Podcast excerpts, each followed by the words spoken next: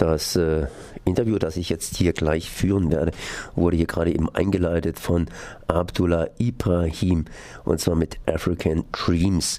Ich habe das irgendwie so rausgegriffen und bin dann mal wieder einen Namen auf den Leim gegangen und habe gar nicht gedacht, dass hier das Ganze hier Klaviermusik sein wird, sondern irgendwie so ein bisschen an Trommeln und natürlich dem übrigen, dem übrigen afrikanischen Folklore Dingens da entsprechend modern vielleicht äh, aufgemotzt oder mit europäischen Anklängen, aber dass da eben, das hätte ich doch auch irgendwo voll nach Europa hin verortet, zumindest bei meinen musikalischen Kenntnissen und die sind grundlegend und eben nicht hier irgendwie profunde, sprich tief.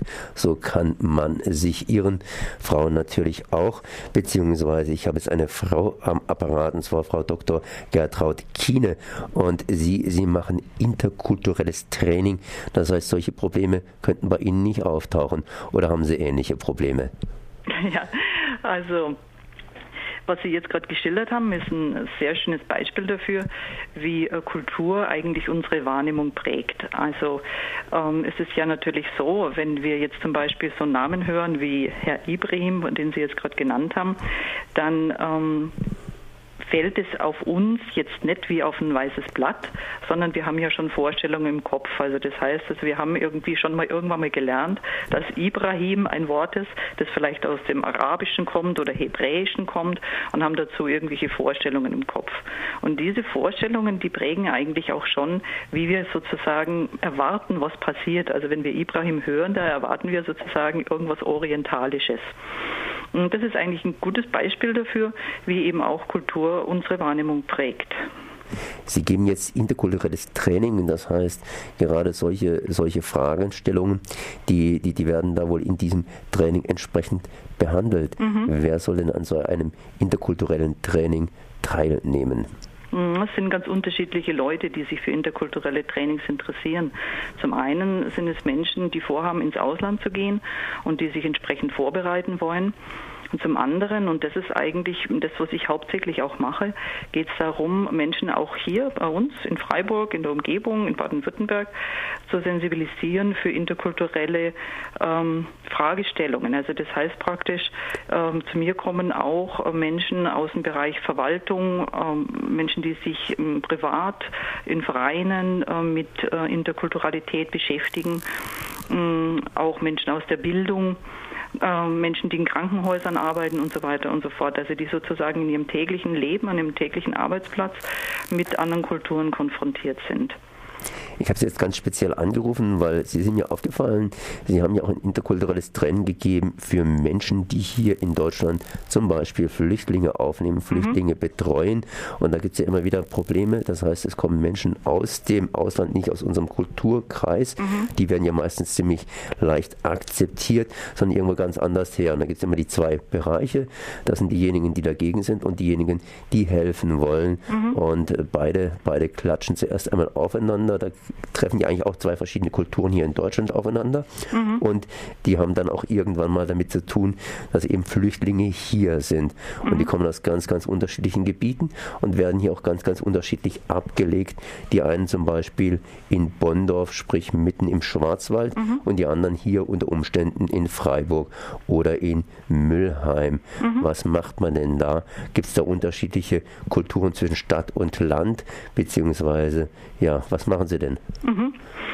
Also mm, ich will jetzt mal vielleicht kurz nochmal darauf eingehen, wenn jetzt zum Beispiel Asylbewerber zu uns kommen, dann kommt es ja irgendwie nicht zu einer Art von Begegnung. Also wir begegnen sozusagen dem Fremden und es ist schon ein Unterschied, wo wir quasi dem Fremden begegnen, also in welchem Zusammenhang oder in welchem Kontext. Wenn wir jetzt als Beispiel jetzt mal in Urlaub fahren oder so nach Syrien, was ich jetzt zum Beispiel auch schon oft war, dann ähm, haben wir ganz andere Erlebnisse, als wie wir jetzt sozusagen den Fremden direkt vor der Haustür haben. Und wie Sie es auch schon äh, gut beschrieben haben, gibt es im Grunde eigentlich so zwei Reaktionen, wie man umgehen kann mit Fremdheit. Also das eine ist, dass man sich vielleicht bedroht fühlt, dass man Angst hat auch, dass man Angst hat, vielleicht seine eigene Kultur zu verlieren oder andere Ängste, die auftauchen. Und so kann es auch dazu kommen, zum Beispiel, dass Menschen dann Fremdheit ablehnen, abwehren oder auch, dass es dann zum Beispiel auch zu rassistischen äh, Handlungen kommt. Zum anderen ist es aber so, dass äh, gerade die Begegnung natürlich ein großes Potenzial ist. Und ich denke, das spüren vielleicht auch die Menschen, ähm, die sich dann ähm, dafür bereit erklären, auch zu helfen und zu unterstützen, weil sie ja sehen, dass die äh, Flüchtlinge natürlich hierher kommen und äh, ihre Heimat verloren haben. Und sie haben heute das Bedürfnis, da irgendwo auch zu unterstützen. Und ich habe jetzt die Erfahrung gemacht, dass es jetzt gerade im Schwarzwald, wo Sie es angesprochen haben, auch in Bonndorf und Umgebung, dass es dort äh, durchaus sehr aufgeschlossene Bürgerinnen und Bürger gibt, die äh, sich dafür einsetzen wollen, äh, die ihr Möglichstes tun wollen, zu unterstützen, zu begleiten, auch Brücken zu bauen im Grunde zwischen den äh, Asylbewerbern und der Bevölkerung in, in der Region oder im Schwarzwald. Aber äh, sie stehen dann natürlich so ein bisschen hilflos manchmal gegenüber ähm, dieser ganzen Situation, weil es ist ja doch eine interkulturelle Begegnung und da können ja viele Missverständnisse auftreten. Ähm, auch, ähm, auch bei den Bürgern treten vielleicht auch, auch Ängste und Irritationen auf. Und das war jetzt auch so der Grund, äh, warum ich auch eingeladen wurde, um dort auch ein interkulturelles Training zu machen, um eben die Bürgerinnen und Bürger auch äh, dabei zu unterstützen. Ich weiß nicht, ob jetzt da so ein großer Unterschied besteht zwischen Stadt und Land. Hm, Glaube ich eigentlich eher nicht. Naja, ich meine, man könnte ja sagen, in der Stadt gibt es einfach mehr Menschen, während auf dem Lande, da äh, ist das Verhältnis, das heißt das Zahlenverhältnis zwischen Flüchtlingen und dann eben den Einheimischen schon mal ganz anders oder die mhm. Zusammensetzung auf dem Lande ist wiederum ganz anders. Ja, Bevölkerung, beziehungsweise der berühmt-berüchtigte Speckgürtel, der dann eben durchaus in die Stadt hineinpendelt, mhm. während das ganz anders zusammengesetzt ist, wiederum äh, in, in, in der Stadt selber. Genau. Spürt man also da irgendwas davon? Oder? Mhm. Bitte, Entschuldigung. Mhm. Ja, ja. Ähm, ich wollte nur sagen, natürlich ist es so, dass jetzt auf dem Land, sagen wir mal sozusagen die kulturelle Vielfalt, äh, wie wir sie vielleicht jetzt zum Beispiel in Freiburg kennen, also dass hier leben ja schon viele Menschen aus unterschiedlichen Kulturen, dass die vielleicht dort nicht so gegeben ist und dann natürlich insbesondere äh, das was, also was, was ganz was Besonderes ist im Grunde, wenn, wenn Menschen aus einer anderen Kultur dort dann plötzlich auftauchen und dort leben. Im Land, meine ich mhm. jetzt. Aber im Grunde genommen ist das Interesse auf dem Land genauso groß, beziehungsweise da hat sich das weitestgehend angepasst mhm. an die städtischen Verhältnisse. Mhm, genau. Wie ist es jetzt hier? Ich meine, die Menschen selber, die kommen aus verschiedenen Ländern. Äh, man sieht ihnen die Kultur nicht unbedingt an. Mhm. Vielleicht die Hautfarbe, das könnte man noch ansehen. Äh, was sind da so die Besonderheiten? Ich meine, man versucht sich schließlich auch als Gast in einem Lande irgendwo anzupassen. Ähm, ja, zumindest hier sich europäisch vielleicht zu kleiden, kriegt hier auch sofort entsprechende Altkleider, ich sag mal Altkleider, Secondhand-Kleider irgendwie mhm. zur Verfügung gestellt, etc., etc. und ist trotzdem dann noch nicht nicht unbedingt angekommen. Mhm. Was macht, machen diese Menschen hier in Deutschland? Mm, ich habe Sie jetzt nicht so ganz äh, verstanden. Meinen Sie, welche, welchen Problemen Sie jetzt gegenüberstehen? Genau, genau, genau. Ich meine, Sie kommen ja auch in eine fremde Kultur mhm. hinein. Kriegen Sie auch so etwas ähnliches wie interkulturelles Training? Das heißt, wie behandle ich zum Beispiel den Deutschen oder was könnte der Deutsche erwarten? Wo könnten Missverständnisse auftauchen? Mhm. mhm. Also ich denke mal, man ist ja ein wichtiger Ansatz im interkulturellen Training, dieser Perspektivenwechsel. Also das ist ja auch so ein wesentliches Ziel. Es geht ja darum, die Welt sich des anderen besser zu verstehen, äh, auch in die Perspektive des anderen einzutauchen. Und wenn wir jetzt mal so einen Perspektivenwechsel vornehmen und uns äh, mal versuchen reinzufühlen, wie fühlt sich jemand, der jetzt zum Beispiel in Syrien äh, lebt und dann geflüchtet ist, einen abenteuerlichen Weg hinter sich hat und hier äh, im Schwarzwald landet, ähm, dann wird der sicherlich erstmal selber ähm, mit diesem ganzen Prozess ähm, des Kulturschocks, möchte ich jetzt mal sagen, ja, also mein, ganz unabhängig davon, dass er natürlich vielleicht ein Trauma zu verarbeiten hat, das durch die Kriegsereignisse im Land äh, äh, hervorgerufen worden ist oder durch die Flucht. Ähm, aber er wird natürlich auch noch ähm, diese ganze neue Kultur äh, bewältigen müssen und auch diese Situation. Und man kennt ja aus der Forschung, dass es eben äh, wirklich auch so ein fast wie ein Krankheitsverlauf sein kann. Also Menschen, die in einer anderen Kultur ausgesetzt werden, erleben ganz extremen Stress, weil sie eben zum Beispiel merken, dass äh, die Regeln, die man eben gelernt hat, das Verhalten, das man gelernt hat, was ja normal vertraut war, dass das eben nicht mehr greift in einer anderen Kultur. Also man ist ja sehr irritiert. Und solcher Kulturschock, der kann sozusagen auch begleitet werden von psychosomatischen Störungen, Schlafstörungen, ähm, Depressionen und Ängsten und so weiter. Also da, da gibt es ja viele Befunde auch in der Literatur. Also insofern denke ich, dass äh, die Menschen, die hierher kommen und eben noch nicht so lange hier sind, insbesondere mit diesem Kulturstress oder mit dem Kulturschock auch psychisch sehr ähm, belastet sind. Was gäbe es da als ein Beispiel? Was könnte ich in Syrien als ganz normal empfinden, was hier in Europa oder in Deutschland eben total unnormal ist? Mhm. Ähm, also ich denke jetzt mal, Menschen in arabischen Ländern sind schon auch gewohnt, dass man auch viel ähm, zusammen macht, in der Gruppe macht, äh, wohingegen unser Deutschland, Europa allgemein ist natürlich eher individualistisch geprägt, also wo eben mehr so der Einzelne im Vordergrund steht.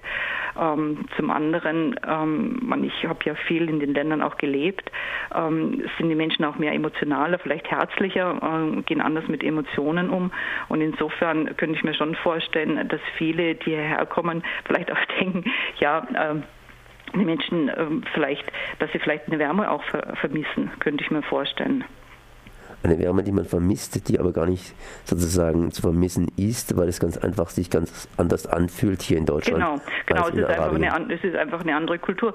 Und dann würde ich es mal ganz platt noch sagen, also man Syrien, ich weiß nicht, Sie jetzt, äh, also wenn wir uns das vorstellen, wie es dort aussieht, ist es sehr wüstig, ja.